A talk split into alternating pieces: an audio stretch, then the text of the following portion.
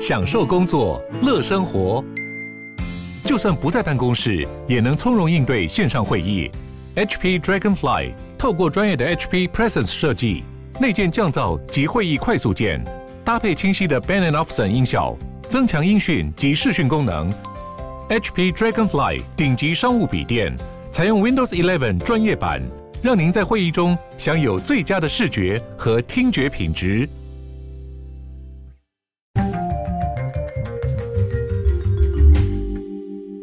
大家好，Welcome back，欢迎回到世界忙什么的 World in Five Minutes，我是节目的主持人 Morris。今天呢，我们要来看到的这则新闻呢，是关于中国以及它的电影市场。更仔细的来说呢，是好莱坞以及跟中国电影市场的这个密切关系，以及他们的这些历史渊源以及来龙去脉。为什么会提到这部电影呢？因为其实，嗯，这几年来有很多我们所看到的一些好莱坞大片，像是蜘蛛人这个无家日，或者是漫威的尚气与十环的传奇，甚至是到新的这个奇异博士。对我们来说，都是我们很期待、我们很 look forward、我们很想要看的这些好莱坞大片，但是它在中国却没有办法上映。那我们就来研究一下，说，哎，好莱坞电影因为中国的原因有什么样的改变？那为什么它在中国没有办法正式的上映的这些等等原因呢？我们在这集的节目当中会来做探讨。那我们今天首先先看到就是说，《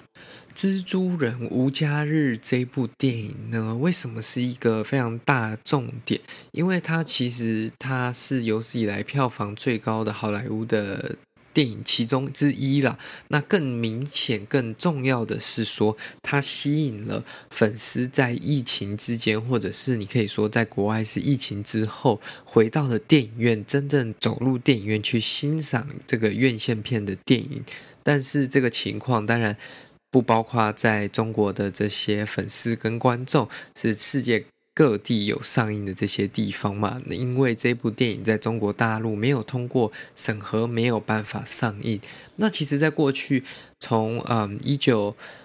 多少年开始呢，中国对这个电影都有非常大的这个限制跟嗯管控，什么样的内容可以在他们的电影院上映。可是。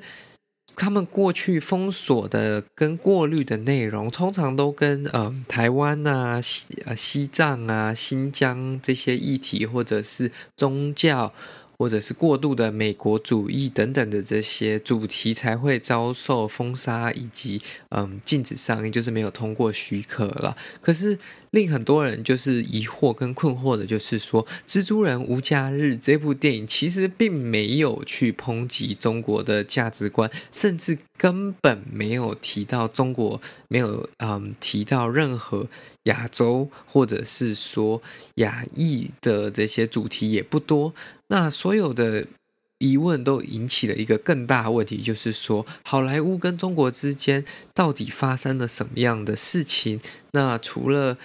这个这样子接连的被不允许上映，究竟他们当中的历史渊源是什么样的原因导致这样的决定？我们在这一集当中也要来跟大家聊聊。所以，呃，我们这个要先聊到就是中国跟好莱坞的历史啦。那中国其实，在一九四九年以前呢，过去的这个电影工作规模并不大。那有国产电影，也有一些来自美国好莱坞。那那时候其实就是算是一个比较小啦，可是算稳定的市场。那随着这个中华人民共和国的成立跟开始。中国大陆的观众就没有办法去收看任何好莱坞或者是香港拍的这些港片了，所以他们只能看到的是什么呢？当然也不是中国人自己制造的电影嘛，因为那个时候并没有这个呃开放，或者是说没有这样的允许的资源去做这样的事情。他们的电影院或者是影厅播放的都是革命影片，或者是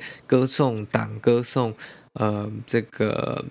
领导者的相关故事以及记录啦。那这些荧幕呢，其实嗯占据了他们的这个市场将近了三十年之久。那途中呢，只有一部美国电影有被允许在中国上映，但是我们几乎都没有听过这个这部电影，它叫做《Salt of the Earth》地球之眼。那这一部电影是一部进步派的电影，那它是三十年来唯一一部上映的嘛？那它其实是讲述在美国新墨西哥州矿工生活的故事。那可是这部电影的这个制作商呢，被好莱坞列入了黑名单，因为他们被。怀疑说他们跟这个共产党有相关的联系跟这个关系的。那直到一九七六年呢，毛泽东去世之后，才开始有更多的言论跟表达自由。那中国的这个电影产业也陷入了一个危机，因为。呃，政府不再出钱拍这些歌功颂德的电影，那很多的电影制片厂倒闭，那倒闭了之后，这些电影院啊、剧院也没有观众嘛。那那时候就有人提议说，那既然我们要解决第一线这个没有观众的问题，那我们就要引进好莱坞的电影，吸引他们的民众进场去看电影，那这样才有收入嘛。因为他们会喜欢看这些电影，那他们去这些电影院可以拿这些钱来补偿他们国内的电影制作，所以他们就有着这样的想法。那第一部在中国上映的好莱坞大片是这个《The Fugitive》亡命天涯嘛？那这部片其实应该大家如果比较有年纪一点的，应该都看过这一部影片了。那它的动作啊，跟拍摄手法，跟当时的这些中国歌功颂德的影片比起来，当然是非常的精致，也非常的新颖。那这就是为什么它吸引了非常多的观众进去去看了，所以这一部影片呢，其实也对，嗯，不管是中国的民众、观众也有影响。那同时间更大的影响是对中国的这些电影制作人带来了全新的这个想法跟一个呃可以参考的案例。那只是这也是有限制的，他们那时候只有开放每年哦最多十部好莱坞电影，所以不能超过十部。他们会有一个 capacity，就是限制在十部。所以你今天先来申请，诶，你如果拿到许可，你就是先抢一个位置了。那你如果晚一点来的，你可能就没有这样的机会了。但是更有限制的是说，每一部好莱坞的电影都只拿到了十分之一的票房收入，哇！这个想起来其实很亏，因为有九成的收入都被拿去补充了中国的影视业发展，但是这还是让这些西方，尤其是好莱坞的片商看准了中国这么大的人口以及这么大的市场，还是非常想要前进，嗯，进去他们这个市场的，所以。这个美国电影其实，在他们的整个影视发展扮演很重要的角色，但是它并没有包括过度的这个政治，或者是自由思考，或者是自由嗯发言言论的这方面的进展。它反而就是说，它有非常严格的控制，来去控制他们能看到的内容了。那直到一九九七年，就是九七年香港要回归之前呢，好莱坞推出了。三部电影，那这三部电影呢，有非常丰富的情节，嗯，像是什么《Seven Years in Tibet》西藏七年，或者是说《活佛传》，或者就是达赖喇嘛的一生。那这个两部电影。对西藏的这些精神领袖，呃，达赖喇嘛进行了非常同情，然后非常嗯深入的描述。那还有一部《红角落》（Red Corner） 也对中国的法律制度提出了比较不正面的说法。所以这些电影呢，其实原本都没有要打算在中国上映，因为他们认为他们不可能通过审核嘛。但是这样的故事情节，不管你有没有在中国上映，它就是记录了中国当局，所以他们不仅决定说：“哦，我们先禁止你们这三部，虽然你们没有来申请，但是我们先禁止。但同时间，你们制作这三部电影的好莱坞公司也不准申请来中国大陆放映任何电影。所以突然间呢，很大的三家好莱坞片商，包括 Sony。呃，美高梅以及 Disney 三家好莱坞公司都被拒绝于门外，所以当时呃，其实这样子对他们来说也是一个非常明显的态度的展现，就是说，如果你拍了一部这样的电影，你的论点是这样，那我会禁播你其他所有的电影，你想都别想。嗯进来，所以他们就把他们的立场做得非常的清楚。那所以那时候他们被禁止了嘛，那就会有美国的商人，他们当然看准中国这个潜在市场的潜力，他们就还是想要去重新拿回这个市场，所以那个迪士尼的。老板呢，那时候就跟这个当时的前国务卿 Henry Kissinger 呃 Kissinger 聚在一起，制定了一个计划，然后就是目标就是要让美国电影重新再进入这个。那个呃，中国的大陆的市场，所以他们决定上映《活佛传》，只是只在当圣诞节的当天，在美国的四家电影上映。那为什么会这样子呢？因为第一个圣诞节当天，美国的民众大部分都在家里，不会出门去看电影嘛。那他在全美也只有四间电影院，所以基本上没有人看到他。这样的做法有点像是，嗯，找了一个中间点，让中国说：“哎，我们拍了这样电影，但是没有很多人看到，所以呢，他又再次允许。”了这些电影进入中国的市场，那这样子的抉择跟决定也成功让他们回到这个市场了嘛？那当时基本上他们也让他们的这个电影。能上映的数量逐年的提升，所以在二零零一年中国加入这个世界贸易组织 WTO 的时候，这个数字从十部提升到了二十部。那到二零一二年，它也提升到了三十四部。那好莱坞呢拿的这个电影收入也从十趴拿到了二十五趴，所以基本上已经有非常大的增长。而且好莱坞的，假如说这些大片啊，他们的这个。整体收入应该说，他们已经占据了中国票房收入的一半。那其实，在这个时候也有开始出现了几个转折点，包括说，呃，网络出现了，所以那时候有像呃 PPS 吗？还是像很多不同的这些网络平台可以观看盗版的影片，或者是说可以在网络上看。那时候应该中国没有什么正版的平台，然后也可以制作，他们有能力开始可以制作自己喜欢看的内容，所以那时候就有一点点就发现说，哎。好像并没有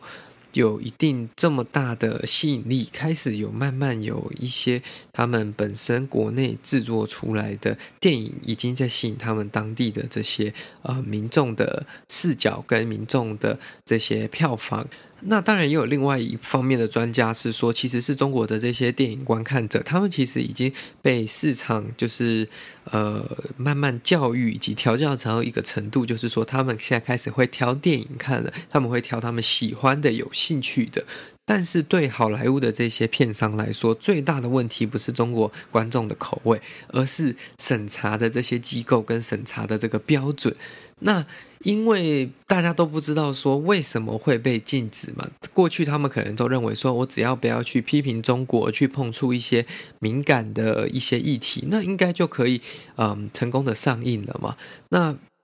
可是近年来，他们要求的这些东西，或者是有可能会碰到的铁板越来越多，所以很多的电影会发生自我审查的这个情况。所以就是在电影上映的时候，或者是说在在电影拍摄编辑的时候，他们就会担心说：哎，这样的内容或者这样的剧情、这样的视角、这样的某一个画面，会不会引起就是中国的不满？然后他们就因此去限制自己的。这个内容，然后去把某一段的内容去拿掉，所以他们才能去最终才有机会去进入中国的市场。那很多的就是像说删减一些文字啊，删一些场景啊，那还有一个就是把同性恋的角色跟同性恋的剧情删掉。诶，可是同时间这样也是对这些族群不公平的嘛？他们的故事，他们的角度就。被移除了。那在这个进入中国市场之后呢，其实好莱坞的电影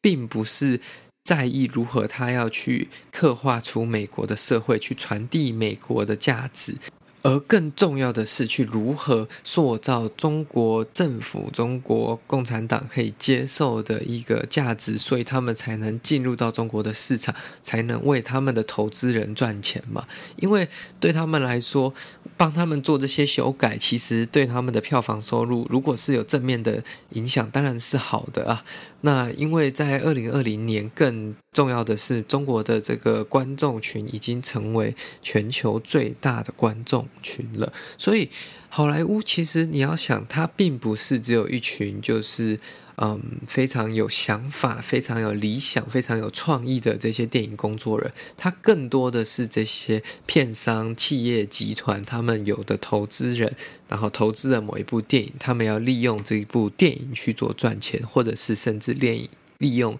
电影的 IP 去做。这个收入就像 Disney 一样，所以对他们来说，最重要的就是把某一些产品带入中国，某一些商品，某一些的这个呃 logo，某一些的角色带进去之后，他们就可以在里面去做这个嗯商品的兜售、商品的行销，甚至去卖很多的版权。对他们来说，这才是更重要的。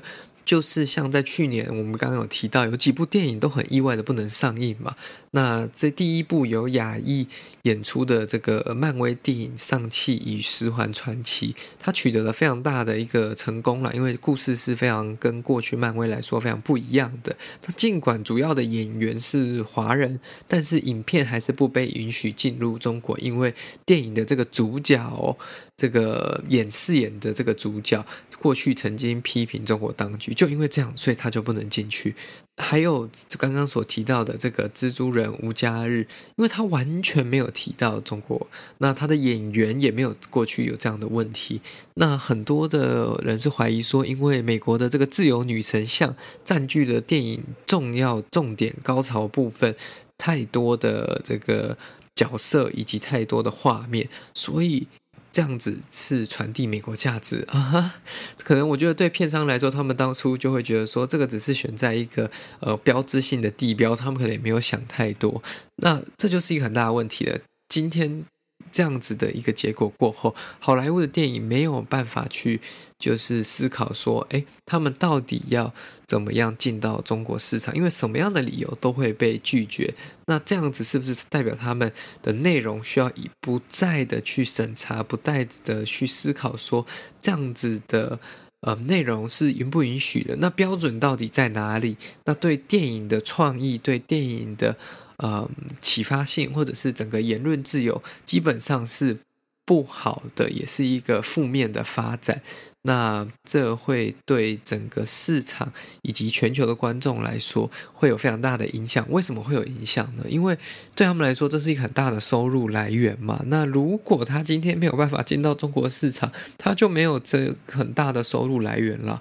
那他会为了要进入中国市场而去拍符合中国当局想要的内容，可能不一定要完全一样，但是他要站在同一条线上，所以这样子的一个情况就会导致全球观众所看到的电影。第一个有可能有更多嗯世界观是来自中国的世界观，第二个就是会有更多的亚洲场景，甚至是说符合中国想要推动的，可能他们现在在推的某个城市，那更多的电影就去那里拍摄，或者是更多的商品以及赞助商，这都是有可能的。那我个人认为，这样子对全球的文化市场以及电影产业其实是非常不健康的，因为长期下来来说呢，很多的电影创作者、很多编剧、很多导演会没有办法依照他们原本的创意、他们的想法去做出属于他们想做的内容。这其实对我们来说，我们身为观众也是一个很大的损失了。所以我觉得这个必须要谨慎一点嘛。那当然，世界上还有很多不同这个是市场以及很多不同区域所制造出来的电影也是非常好看，也是非常精彩，也有很多不同的这个可能性。但是好莱坞电影毕竟还是有一定的。这个地位跟重要性，所以大家如果在未来看好莱坞电影的时候，也可以去思考看看，说，哎，这部片有没有可能，呃，剧情在哪里被这个稍微更改了？那会不会哪里有要配合中国大陆的市场而去做的剧情调整、演员的这个说辞台词的调整都是有可能的。那我们在看电影的时候，也可以去注意这样的小细节。好的，那今天的节目就到这里结束啦。如果你喜欢我们的节目的话呢，再将这个节目分享给你的亲朋好友，这对我们来说是非常大的帮助。如果可以的话，也欢迎您加入我们的赞助方案。那这个在我们每个月呢，会提供限量的内容给我们的赞助听众。更多详情呢，欢迎各位详见我们 First Story 或者是 MixerBox 上面的赞助方案。那今天的新闻就到这喽，我们下次再见喽，拜拜。